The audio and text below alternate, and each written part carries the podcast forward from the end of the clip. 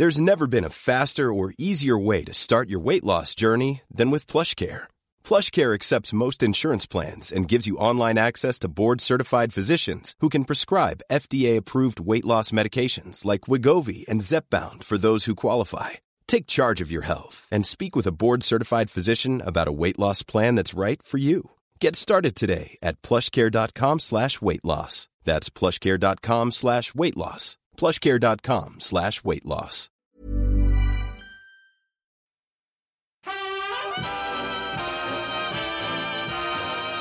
Good morning. How are you today?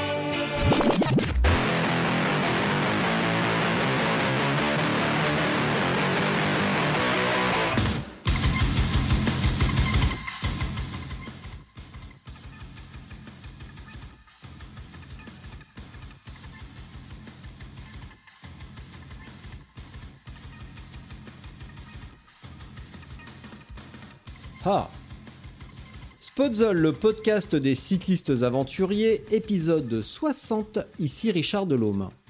Aujourd'hui, je discute avec Astiné Jacolin. En réalité, c'est avec un peu de tristesse que je discute avec Astiné car jamais cet épisode n'aurait dû être enregistré. Malheureusement, la crise sanitaire en a décidé autrement et le festival gravel Naturist Bike à Angers est reporté à 2021. Dans cette belle aventure initiée par Thierry Guintran, déjà créateur du Anjou Vélo Vintage, Astiné était chef de projet événementiel, mais avant cela, Astiné a également voyagé en Inde et au Cambodge, et tout cela bien entendu à vélo. Sans plus attendre donc, Astiné Jacolin. Allô? Allô Astiné, ça va? Salut, ça va et toi? Oui, bonjour, c'est Richard Delhomme, au fait, j'avais oublié de me présenter. Oui, salut Richard. tout de même, tout de même. Comment vas-tu? Eh bien, très bien. Tu profites du soleil? Euh, oui, oui, oui, des derniers jours de soleil. Pourquoi des derniers jours de soleil? Ah bah après c'est pluie euh, jusqu'à la semaine prochaine. Mais où habites-tu? Dans quelles aires- zones du monde euh, sinistrées tu habites? Alors en ce moment à Angers. mais, euh, mais bon, je vais bientôt bouger, je pense. Ah, d'accord, on en sait un petit peu plus alors. Ça, ce dont tu me parlais la semaine dernière se concrétise. Vas-tu aller un Euh, petit peu plus à droite? Euh, non, en fait, j'en sais rien du tout, mais, euh, mais peut-être effectivement repartir sur Paris. Donc euh, bon, c'est encore, euh, tout est encore très flou. D'accord, très bien. Mais, euh, mais pour l'instant sur Angers et puis euh, des petites vacances et un petit tour de France, euh, je pense, dans les prochains, prochains jours. Eh ben, Stiné, euh, je vais pouvoir te le redire encore une fois. Euh, euh, comme toi, je suis extrêmement déçu que le, le festival Gravel à Angers n'ait pas lieu. Et j'étais très heureux dès le mois de décembre, le 26 ou 27 décembre, lors de notre première réunion ensemble pour parler de ce festival. Et évidemment, avec tout ce qui s'est passé dernièrement, quand l'annonce euh, de l'annulation, enfin plutôt du report à l'année prochaine, a été lancée, j'ai été très très déçu, comme toi aussi, je suppose. Oui, c'est ça. Voilà. Donc euh, c'est dommage. euh, En événementiel, c'est toujours euh, un peu frustrant quand on passe euh, des mois à préparer un événement et puis qu'il est, qu'il est annulé. Mais, Mm. euh, mais bon, c'est le jeu. Et oui, ma, petite astinée, si on peut dire, sachant que tu es plus grande que moi. Mais bon. Euh, on va commencer par une courte présentation. Astinée Jacolin, enchanté. Qui es-tu? Que fais-tu? D'où viens-tu? Alors, euh, je commence à partir de quand? Euh, À partir de quand quoi? Ma présentation Bah maintenant. Non, là. mais, euh, Alors voilà, oui, j'ai oublié de te dire, ça enregistre depuis, euh, depuis que tu as raccroché, ça enregistre. Waouh Ah oui, oui, non, Le mais là, petit pour coup de stress là. Bah non, ça y est, là maintenant tu sais, euh, tu euh, t'as- voilà, c'est bon. Bonjour, je m'appelle Astiné Jacquelin, j'ai 47 ans, euh, Non, alors euh, j'ai 26 ans voilà. et, euh, et du coup donc je suis chef de projet événementiel depuis 5 ans déjà. Donc j'ai découvert ce métier à Angers où euh, j'ai organisé, euh, enfin participé à l'organisation d'un colloque en neurosciences éducatives. Et euh, donc c'était une super expérience et puis euh, bah, l'événementiel m'a passionnée. Donc euh, après j'ai continué dans cette voie et euh, avec un master spécialisé et puis une première expérience plutôt dans le médical, donc où là je participais à l'organisation de congrès médicaux. Et j'ai eu envie de voir autre chose. Donc je suis partie au Cambodge pendant huit mois pour co-créer une entreprise d'articles sportifs en bambou. Et donc ça, c'était la continuité d'un projet que j'avais eu déjà en licence. Et je suis rentrée en début d'année, enfin d'année en septembre 2019. Et ensuite, j'étais embauchée chez Destination Angers, donc pour participer à l'organisation de Naturis Bike. Voilà un peu la, présentation. Et puis, bah, j'ai eu l'occasion aussi de faire un peu de voyage à vélo pendant, pendant, pendant mes occupations de vacances. Quand tu étais dans les, dans les huit mois que tu as passé au Cambodge C'est ça. Alors, du coup, j'ai commencé même un an avant, en Inde. Oh. Et, et, du coup, c'est ce qui m'a donné aussi envie d'aller au Cambodge. Tu faisais quoi un an avant? Tu m'en as jamais parlé de ça euh, bah alors un an avant, du coup, j'étais euh, entre mon stage et euh, et mon CDD, et du coup, je me suis dit que j'allais profiter de un mois pour pour prendre des vacances, et donc j'ai rejoint Tony qui est celui avec qui j'ai fondé l'entreprise, et qui lui faisait du coup France Cambodge, donc on a parcouru un peu de kilomètres en Inde. Si tu m'en disais un tout petit peu plus, euh, Astiné, c'est terrible, hein, il faut t'arracher les verres du nez.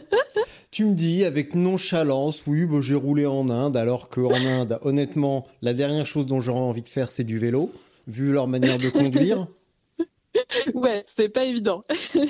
parce que euh, on a quand même fait demi-tour sur l'autoroute parce qu'on était bloqué sur un, par un éléphant quand même, et notre chauffeur a fait demi-tour sur l'autoroute.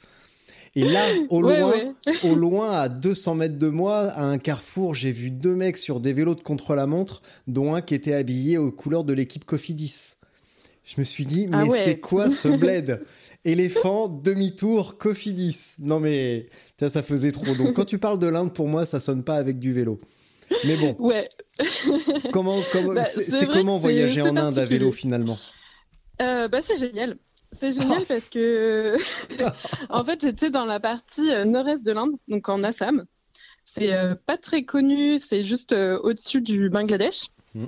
Et, et, du coup, c'est pas touristique du tout. Donc, c'est ça qui est vraiment sympa. On était tout seul sur les routes. Enfin, mm. tout seul, je veux dire, les seuls occidentaux sur les routes parce que les routes, effectivement, étaient bien, bien, bien blindées. Mm. Et bon, sachant que avant, j'avais quasiment jamais fait de vélo ou euh, à part euh, du Vélib à Paris hmm. en rentrant de soirée. Donc euh, ça a été un peu une expérience sympathique la première journée où bah, j'ai monté sur le vélo, j'avais même pas comment limite comment passer les vitesses. Et, et du coup, on s'est retrouvé bah, sur l'espèce d'autoroute indienne où les voitures, bah, effectivement, elles vont dans tout. Vont en fait en face de toi. c'est comme si sur l'autoroute en France, il y avait des voitures dans les deux sens. Hmm. Et, euh, et, donc, ouais, euh, bah, des klaxons dans tous les sens. Euh, donc, ça fait un petit peu flipper au début. Et puis, bon, bah, après, on s'habitue. Et bon, pas mal de poussière aussi. oui, oui, oui. Ça veut dire, quand tu dis pas très touristique, ça veut dire qu'on retrouve pas ce, ce, trait de caractère bah, qu'on retrouve aussi au Thaïlande, hein, où quand tu te pointes, ça y est on a, on a les grandes antennes d'occidentaux et ça y est, on va, on, va, c'est parti, on va se faire plumer. Mais viens, viens, je vais t'emmener chez mon cousin, il fait des costumes et tout. évidemment pas avec cet accent, mais bon. non, c'est beaucoup plus euh, bah, authentique en fait, et mm. c'est ça que j'ai vraiment aimé avec le voyage à vélo. C'est déjà, t'arrives, t'es avec tes sacoches, euh, tout transpirant, euh, donc on ne ressemble déjà pas à un touriste classique. Et euh, en plus, ça permet d'aller vraiment dans les coins euh, reculés. Donc, on a traversé des petits villages où je pense qu'ils n'avaient pas vu d'occidentaux euh, depuis depuis beaucoup de temps. et, du coup, ils nous accueillaient bah, avec des grands sourires. un jour, ils nous ont même invités à dormir chez eux. Donc, il y a tout. On était dans un petit hameau et tout le hameau s'est regroupé autour de nous. On a fait le tour de toutes les maisons. Ils nous ont invités à prendre du thé à chaque étape. Donc euh, ça permet ouais vraiment de, de faire des rencontres. Et puis euh, bon, même si euh, on parlait pas du coup tout un mot d'indien et eux parlaient pas anglais non plus, donc c'est vraiment de la communication au final avec avec les gestes. Mais c'est ça qui fait un peu la magie aussi de l'échange. Mmh. Vous avez roulé Pardon. Vas-y, je te laisse continuer. Pardon. non, non, c'est bon. Euh, Qu'est-ce que je disais? Ouais, donc du coup, ouais, c'est vraiment ça, ça fait la magie de l'échange. Et, euh, et jusqu'à un tel point aussi, euh, je me souviens un jour, on s'était arrêté euh, dans, dans un petit, petit village, juste euh, 10 minutes, le temps d'aller faire les courses. Donc moi, j'étais restée à côté du vélo et Tony, lui, bah, allait faire les courses. Et il revient cinq minutes plus tard et euh, j'avais euh, 200 personnes autour de moi qui me regardaient et qui prenaient des photos. Donc euh, bon, c'était euh, c'était assez atypique comme moment. Donc euh, j'ai une petite photo qu'il a prise où je, on me voit même plus en fait, tellement il y a de monde autour de moi. C'est gênant ces moments-là hein, où tu sens vraiment que t'es pas du coin et que les gens s'arrêtent pour te regarder passer ou les gens viennent poser avec toi parce que oh, incroyable. C'est un petit peu, c'est bizarre quand même. hein. Ouais, ouais, ouais, c'est bizarre. Bah, Mm. d'un côté, c'est marrant parce que euh, on, se- on se croit vraiment en fait euh, vraiment dépaysé. On a vraiment l'impression d'être à l'autre bout du monde. Et euh, après, avec le recul, enfin, c'est marrant et sympathique, mais euh, euh, mais du coup, on n'a pas le temps vraiment de communiquer avec les gens. Et c'est ça qui est euh, un peu plus dommage. C'est-à-dire que j'ai 200 personnes autour de moi, mais je connais rien de ces 200 personnes. Et, euh, et du coup, euh, on peut pas vraiment dialoguer. Et vous avez roulé combien de temps et combien de kilomètres euh, dans ce coin de l'Inde? Alors, on est resté un mois en tout, Ouais. euh, mais on a roulé qu'une dizaine de jours. Donc, on a donc euh, qui euh, Astiné. Astiné. oui, c'est bon. Oui. J'avais perdu la connexion, je pense. Oui, moi aussi. On en était à, on a roulé qu'une dizaine de jours. Ouais. Et donc, bah, sur 700 km au total. Donc ça, 10 jours, 700 km. Ouais. Et c'est comment ce, en termes de dénivelé, c'est parce que franchement, j'ai aucun souvenir par contre de ça. Euh, c'est comment le, le dénivelé de, de ce coin-là de l'Inde? Alors, c'est assez plat. Ouais. Dans mon souvenir, on n'a on pas eu, à part au démarrage, un peu de côte, mais euh, non, on avait aussi choisi euh, l'itinéraire parce que, bon, n'ayant jamais fait de vélo, euh, Mm. il valait mieux quand même un peu de plat pour moi. ouais. Et tu en retires quoi du, bah, de cette découverte du vélo finalement, de, de te lancer dans quelque chose que tu ne connais pas, un mode de déplacement que tu connais pas, un mode de voyage que tu connais pas. Euh, 700 km en 10 jours, c'est quand même pas rien, c'est même euh, très très bien d'ailleurs. Euh, Qu'est-ce que tu en retiens des difficultés que tu as pu rencontrer sur le moment? Le Peut-être pas le mal aux jambes, mais plus le mal au cul, le mal, au, le mal à la C'est nuque, exactement ce genre ce que de choses. dire. ouais, mal aux fesses. Ah oui, tu le dis, tu premiers le dis jours. plus avec plus d'élégance que moi. En plus, c'est c'est ce que j'aime chez toi, Astiné, c'est l'élégance. Donc, euh, ouais, les deux, deux, trois premiers jours, euh, très très mal aux fesses. Et euh, mais après, c'est passé. Donc, euh, donc ça allait. Et euh, après, euh, je suis aussi tombée un peu malade euh, parce que la nourriture indienne, euh, au bout de dix jours, euh, mon ventre, euh, il en pouvait plus. Ça, c'est un classique. non, hein. 20 jours, 20 jours.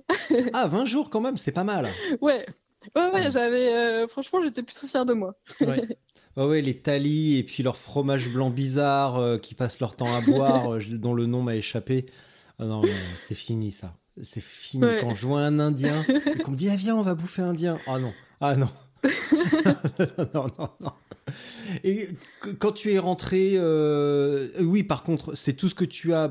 ton souvenir de, voyage, c'est que le mal aux fesses et les rencontres ou t'as d'autres choses? Ah non, pas du tout. Non, c'était euh, bah, les rencontres, c'est vraiment une part euh, très importante. Et après, je dirais aussi le côté nature, parce que à vélo, comme je disais tout à l'heure, on peut vraiment aller dans les sentiers, un peu perdus.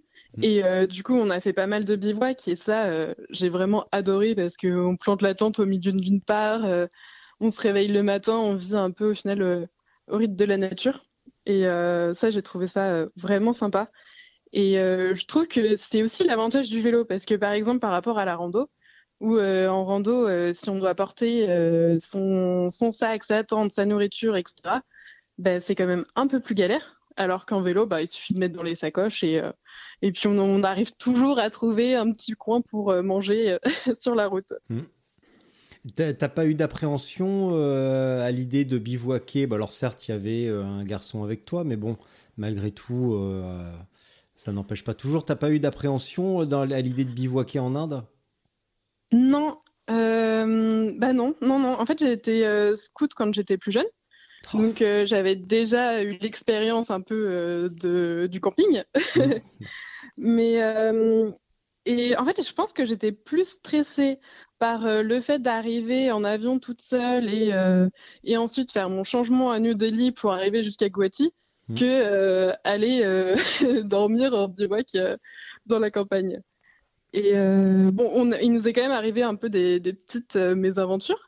Mais, euh, mais bah, en fait, comme je savais que Tony avait déjà fait euh, bah, une bonne partie euh, du continent à vélo, ça m'a tout de suite déstressée. J'avais, je me sentais vraiment en sécurité. Je me suis Mm. dit, s'il a déjà pu faire tout ça, je vois pas pourquoi avec moi il y aurait un problème. Ah, Sait-on jamais, hein Peut-être que le festival a été annulé à cause de toi, en fait, et qu'ils ont, ils, ils ont juste dit que c'était à cause du virus, mais en fait, c'est à cause de toi.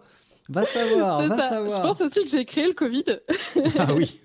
Ah mais ça de toute façon, moi je l'ai toujours dit, cette histoire de complot, c'est de la, c'est pas vrai du tout. C'est astiné, c'est sûr et certain. Il n'y a pas de complot. On nous fait croire qu'il y a un complot, mais en fait il y en a pas. Tout vient de Angers, c'est sûr et certain. Je l'ai toujours dit. Euh, Qu'est-ce qui vous est arrivé comme petite galère?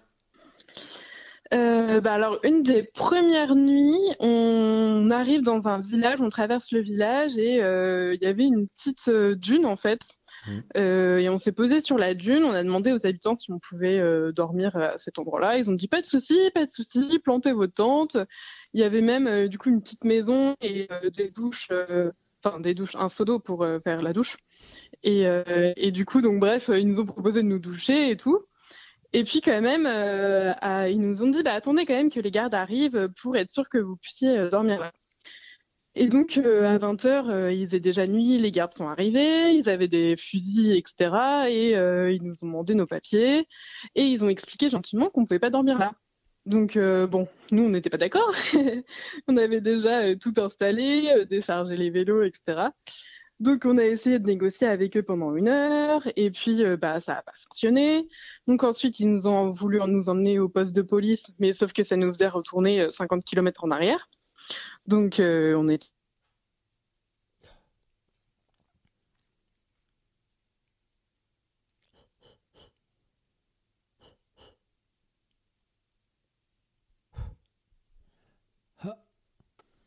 Donc j'avoue que là, j'ai quand même pas fait euh, trop trop ma fière. Attends, on a été coupé. Il y a des coupures régulières. Je ferai le, je ferai du montage après. Est-ce que tu peux revenir à, hum, il fallait revenir 50 km en arrière, s'il te plaît. Ouais, donc euh, du coup, il fallait revenir euh, 50 km en arrière. Et au final, on a réussi à négocier, à être euh, rap- rapatriés dans leur caserne. Mhm. Donc, ce qui nous ravançait euh, un peu euh, sur notre itinéraire. Donc, on a commencé euh, à prendre le vélo. Il y avait la voiture, euh, la Jeep avec eux euh, derrière eux, enfin derrière nous. Donc euh, là, j'avoue que ouais, j'ai un peu flippé. euh, en plein noir, je me suis dit, si jamais ils veulent nous descendre ici, bon, personne n'en saura rien. Donc, mais bon, au final, on arrive à leur caserne.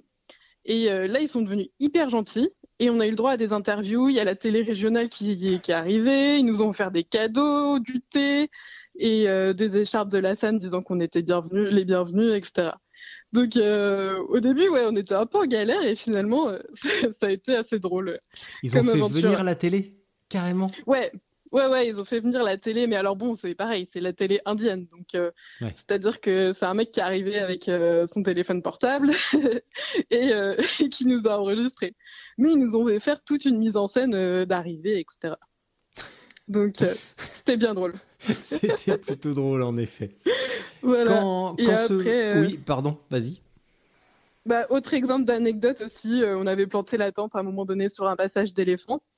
Et, euh, et du coup, on s'en était pas rendu compte, même s'ils nous avaient tous prévenus, on les écoutait plus trop à la fin parce que ils nous disaient tout, tout le temps qu'il y avait des éléphants.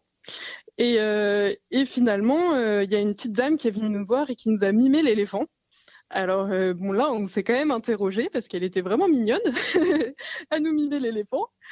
Et euh, elle nous a fait signe de venir et euh, jusqu'à ce qu'elle éclaire en fait des énormes empreintes toutes fraîches qui étaient bah, juste en direction de la tente.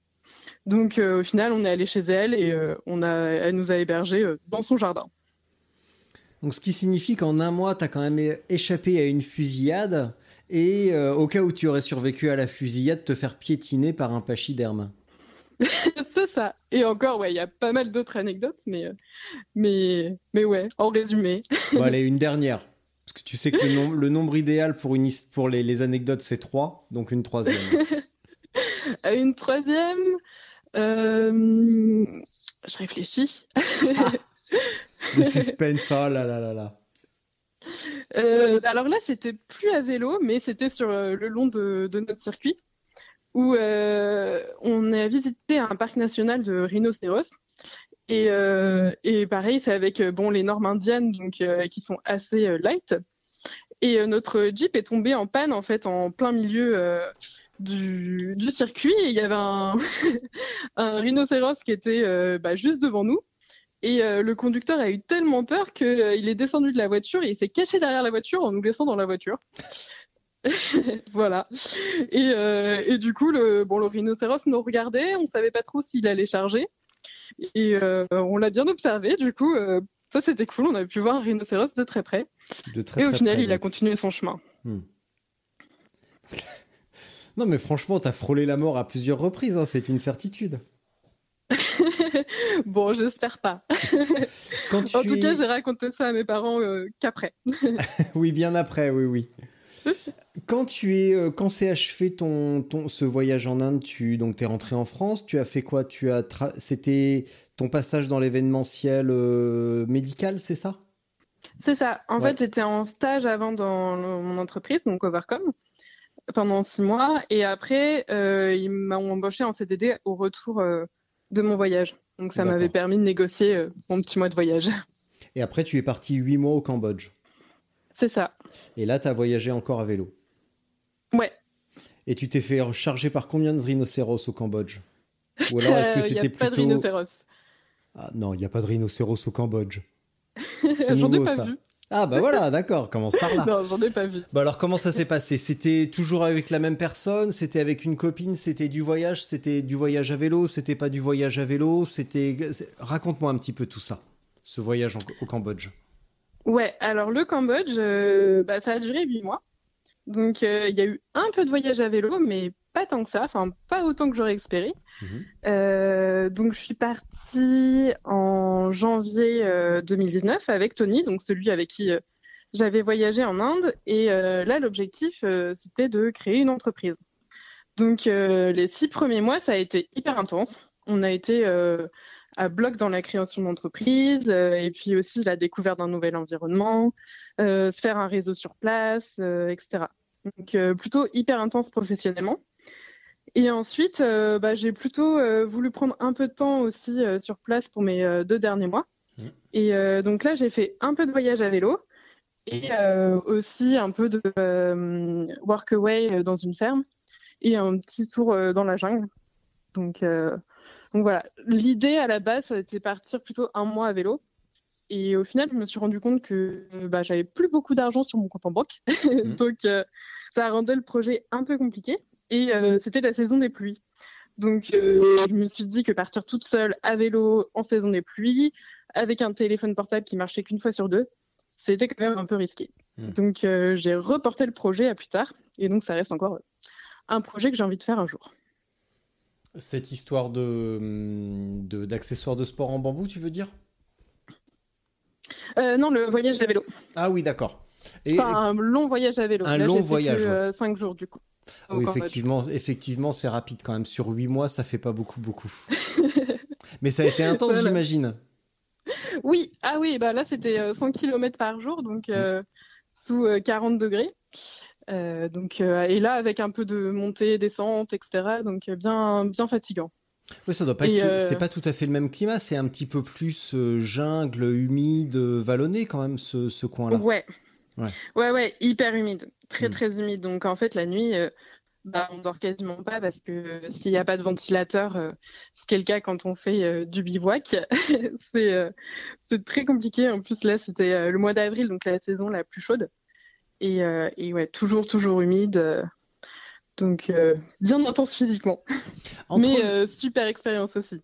Entre les deux, est-ce que tu as continué à rouler un petit peu ou est-ce que, euh, ou est-ce que tu, tu as simplement remisé ton vélo et tu as recommencé euh, juste au Cambodge pour rouler au Cambodge ou est-ce que tu as maintenu une petite pratique?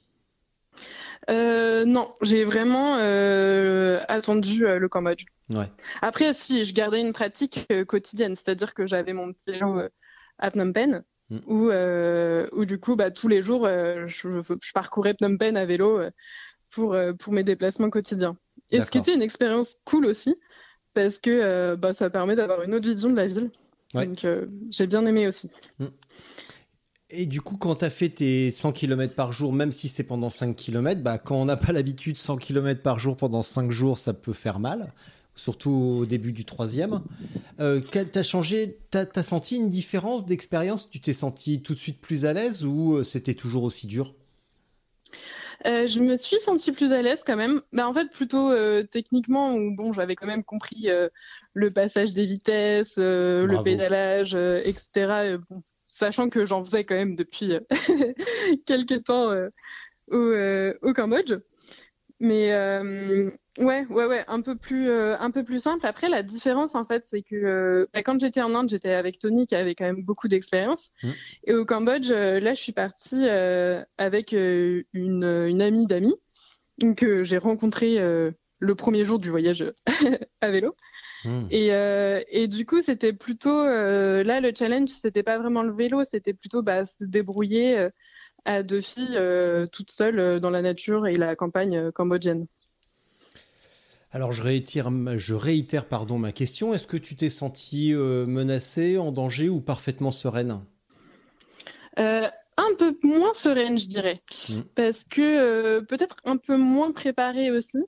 Euh, J'avais décidé dix jours avant de partir et puis on était en pleine finalisation du de la rédaction du business plan, donc autant dire que j'avais rien préparé et euh, que la veille je suis passée à Decathlon, j'ai acheté une sacoche euh, qui n'était pas du tout imperméable et euh, et un Mac. Et, euh, et au final, donc quand je suis partie, j'ai posé ma sacoche sur le vélo que j'avais loué, euh, mon sac à dos sur le porte-bagages. Donc déjà, mon sac à dos, euh, il a pas fait long feu. Et, et puis après, bah, le soir, pour dormir, on voulait moins bivouaquer. Euh, on était plutôt dans l'optique euh, de s'arrêter dans les temples, les écoles, etc. Allô? Ouais, on a été coupé à. On a été coupé. On a été coupé à bivouac. On voulait plus tenter les écoles et les trucs comme ça. Ouais. donc, euh, donc effectivement, on, euh, les principales nuits, on était plutôt. euh, Enfin, on a fait un temple où normalement, d'ailleurs, dans les temples, ils acceptent pas les filles, mais là, comme c'était Khmer New Year, euh, bah, ils ont euh, ils ont fait une exception. Ils étaient quoi? Et euh, Khmer quoi? c'était alors c'était Khmer New Year, donc c'est euh, la fête religieuse du Ah Cambodge. oui, d'accord, la nouvelle année des Khmer donc. C'est ça. Ouais.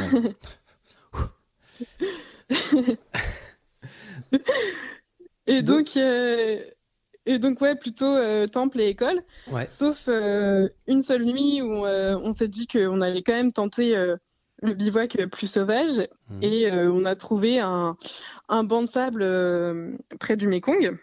Donc euh, on a posé, enfin mon ami du coup avait euh, une tente et moi j'avais mon hamac, mais sauf qu'il n'y avait pas d'arbre. Donc du coup j'ai essayé de rafistoler un truc euh, avec euh, des bouts de bois, mais clairement c'était ridicule.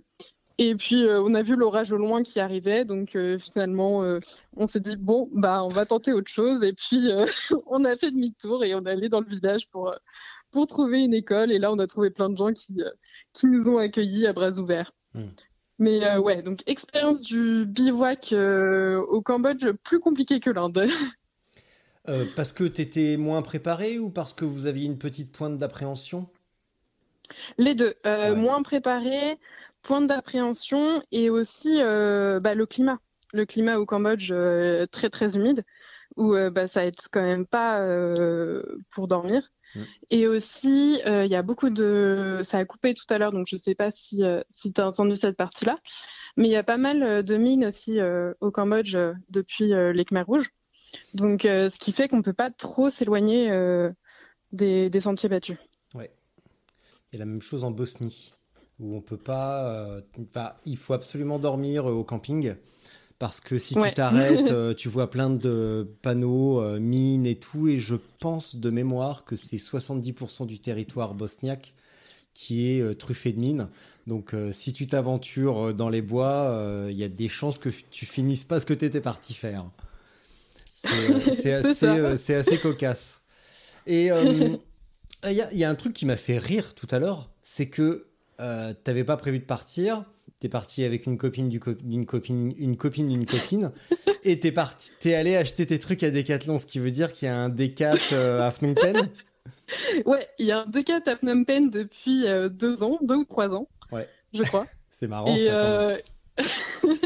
ah ben c'est international. oui, oui, oui, mais je veux dire, c'est toujours. Tu sais, c'est comme quand oh, tu débarques dans un pays vraiment que tu connais pas et que tu as les enseignes euh, du pays.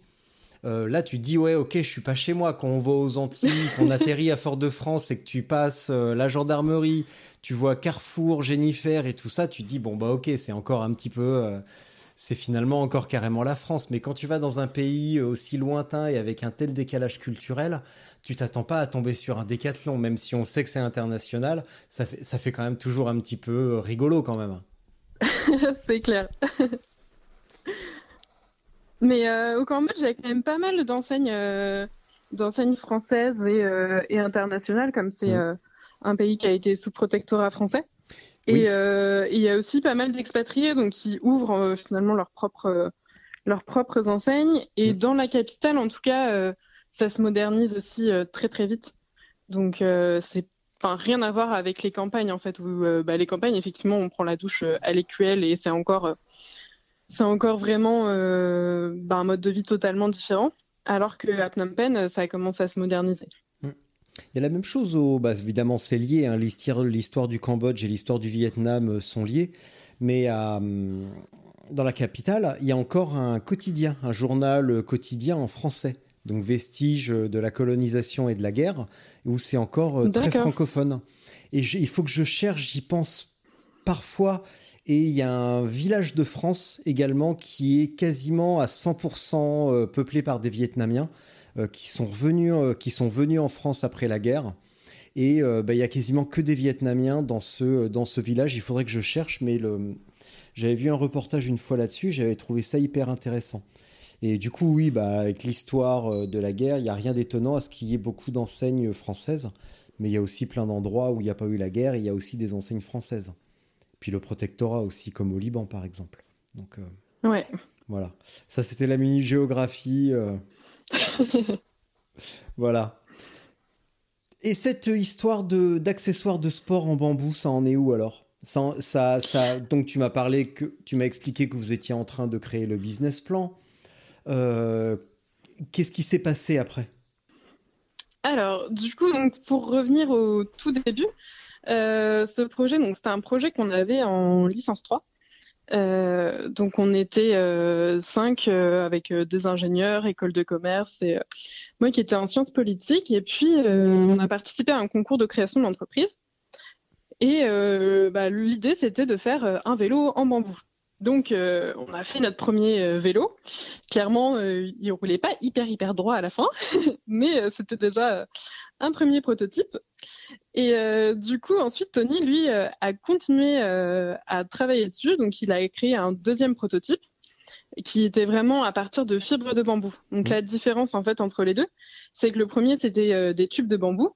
Et le deuxième, c'est des lamelles de bambou, en fait, qui sont mélangées avec de la résine pour faire un peu, enfin, pour faire du composite. Donc, à la place, par exemple, de fibres de carbone, ben, on met des fibres de bambou. Et donc, euh, il a fait France-Cambodge euh, avec son vélo pour euh, le tester. Et ensuite, notre objectif tous les deux, en arrivant au Cambodge, c'était de monter une entreprise. Alors, au début, on ne savait pas vraiment une entreprise de quoi. On savait qu'on voulait utiliser le bambou et, et, la résine, donc pour garder en fait vraiment cette matière première de bambou composite, et qu'on avait le vélo et plus un nouvel article, une trottinette. Et donc à partir de là, on s'est dit bah comment est-ce qu'on va monter euh, l'entreprise? Et, euh, et, donc on a commencé plutôt à vraiment se faire un réseau autour de nous, chercher des investisseurs, etc. Et, euh, et on s'est dit qu'on allait développer du coup un autre produit plus plus simple en fait, donc qui était un sac en bambou. Et, et on a commencé un peu à bah, étudier la faisabilité. Sauf qu'en fait, on s'est rendu compte que c'était pas très faisable. Et, euh, et finalement, donc, euh, bah, on a trouvé un investisseur. Et, euh, et l'idée de l'investisseur, c'était, bah voilà, je vous donne une somme d'argent et ensuite, pendant un an, vous continuez à faire de la recherche et développement pour continuer à améliorer le, ce fameux bambou composite et, et du coup ensuite revenir vers lui pour pour développer plutôt une gamme de produits. Hmm. Donc du coup, bah moi je suis partie à ce moment-là parce qu'en termes de recherche et développement, j'avais moins de choses à apporter. J'étais plutôt sur la partie euh, communication. Et, euh, et, là, Tony, donc il est toujours au Cambodge et euh, il continue du coup à travailler sur le bambou.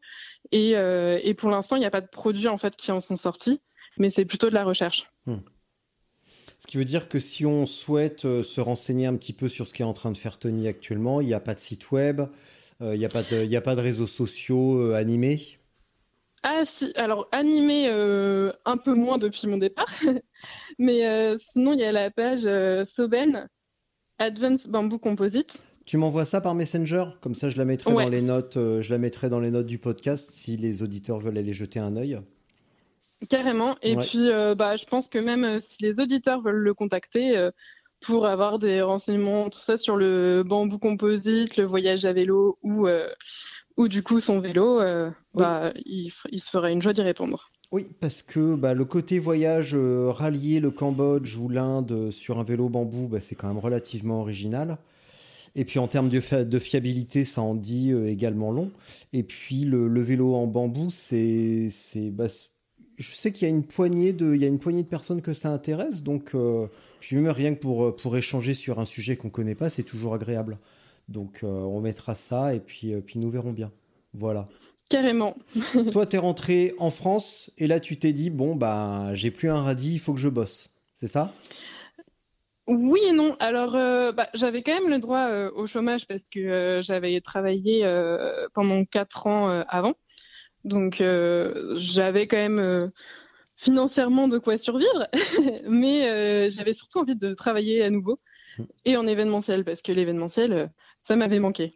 Donc, euh, bah, il n'y avait pas encore la crise du Covid et, et, ça n'a pas été très compliqué du coup de trouver du travail en rentrant. Donc, je suis rentrée en septembre et en novembre, j'ai commencé donc sur Naturis Bike. Comment est née l'idée? Parce que moi je le sais, mais il faut que, faut que tu le racontes un petit peu quand même. Comment est née cette idée d'un festival gravel dans une zone de France? Qui n'est pas franchement renommée pour ses sentiers et en plus sous cette forme-là Alors, euh, c'est Thierry Gintran, le directeur de Destination Angers, qui a eu euh, l'idée en fait de créer un festival autour du gravel. Est-ce que tu peux revenir juste sur euh, le passé du, euh, du directeur? Parce que il a quand même il, voilà. Ouais, il connaît très très bien le vélo. Voilà. Et, et surtout c'est le créateur aussi de Anjou Vélo Vintage. Hmm. Donc qui est un, déjà un très bel événement. Et donc, bah, il, a il a eu plein plein d'idées pour, pour créer Nature's Bike. C'est un, un, véritable passionné quand même. Ouais, ouais, ouais. D'accord. Et c'est sur toi qu'est retombé la, Lui, il a eu une super idée, puis il s'est dit, je vais quand même pas la faire moi-même, cette idée. Donc c'est tombé sur toi. Voilà. Donc après, effectivement, donc mon rôle euh, de chef de projet, c'est vraiment la coordination et euh, bah, la, enfin, pour créer une logistique autour de l'événement mm. et, euh, et, coordonner toutes les équipes en fait qui, qui permettent à l'événement de voir le jour.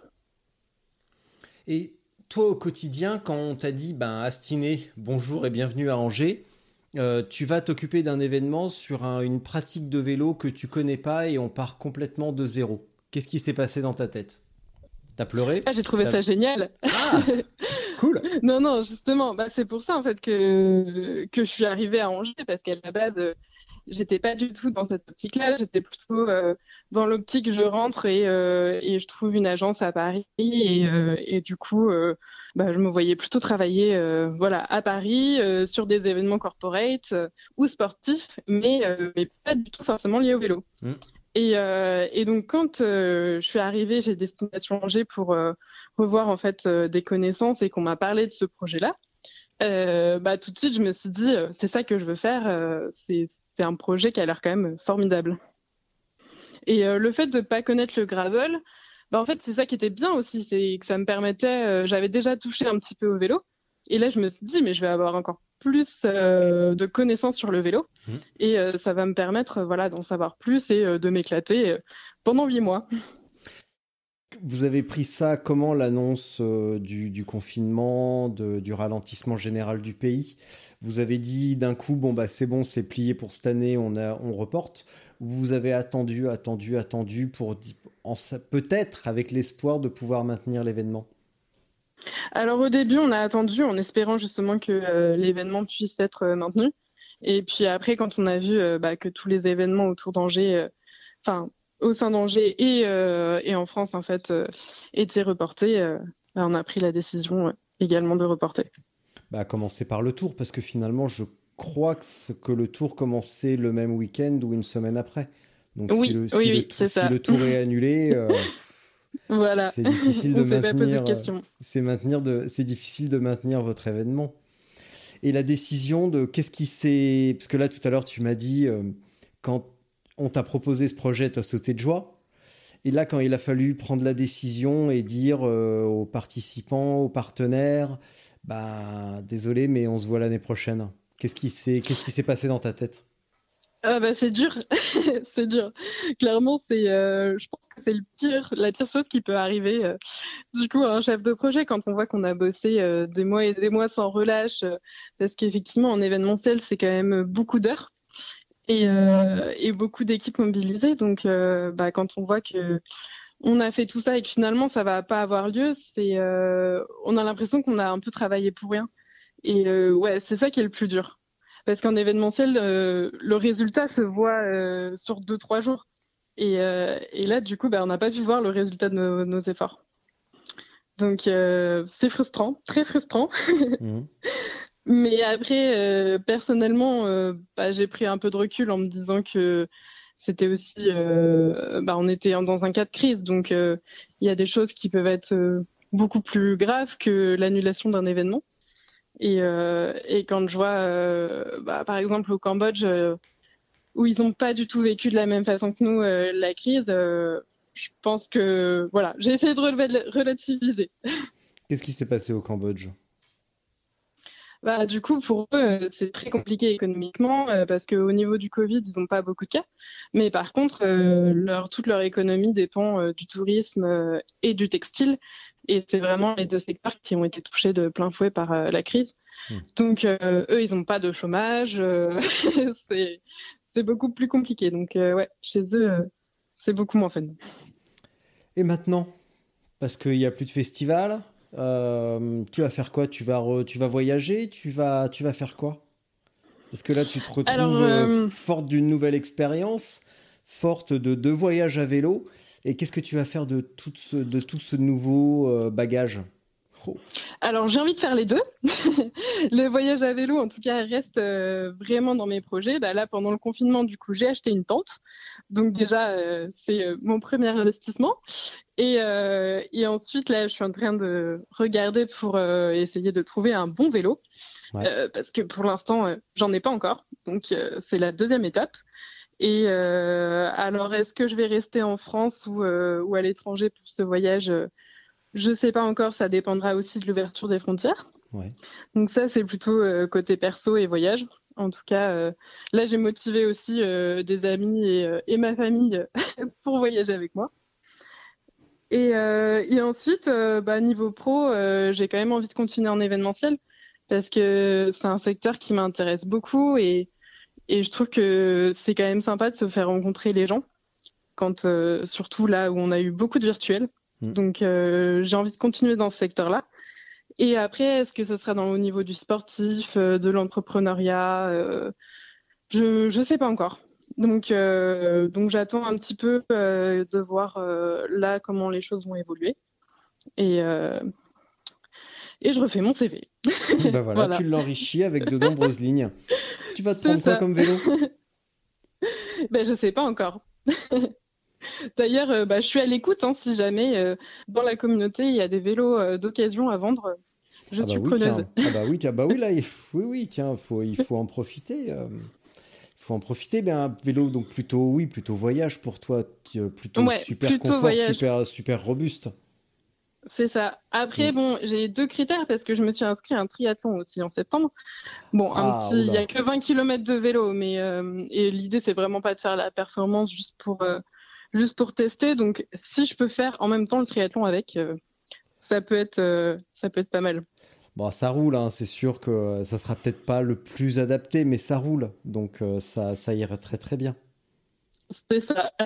bon, je t'enverrai le, nom de quelqu'un que tu pourras contacter, mais je pense qu'on en avait déjà parlé. Peut-être que tu la connais déjà, peut-être que tu l'as déjà contactée. Oui, je crois de voir.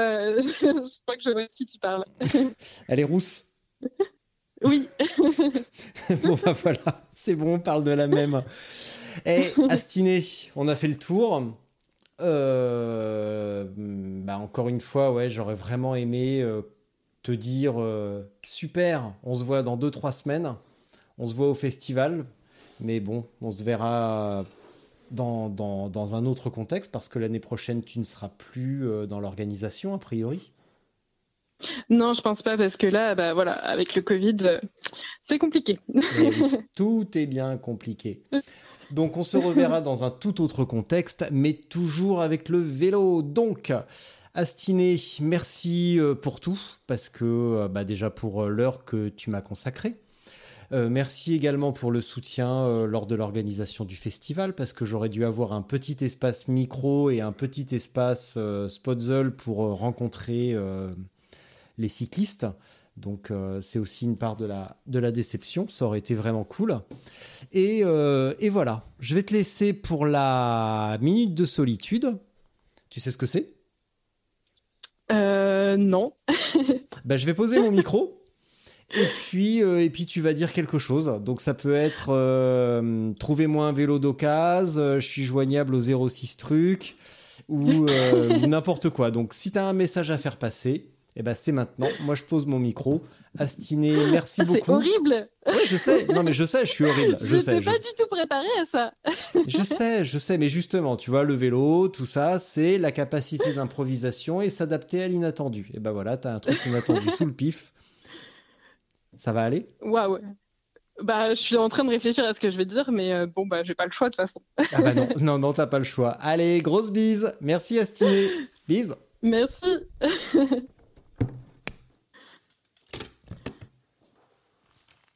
bon, bah là, je crois que je viens de me retrouver toute seule. Donc, euh, bah, déjà, merci à ceux qui m'ont écouté. Et puis, euh, bah, le petit message que je voulais faire passer euh, à la communauté cycliste, c'est que j'ai adoré découvrir cette pratique du vélo. Et j'ai envie de continuer à approfondir cette connaissance et expérimenter de nombreux chemins et voyages. Voilà.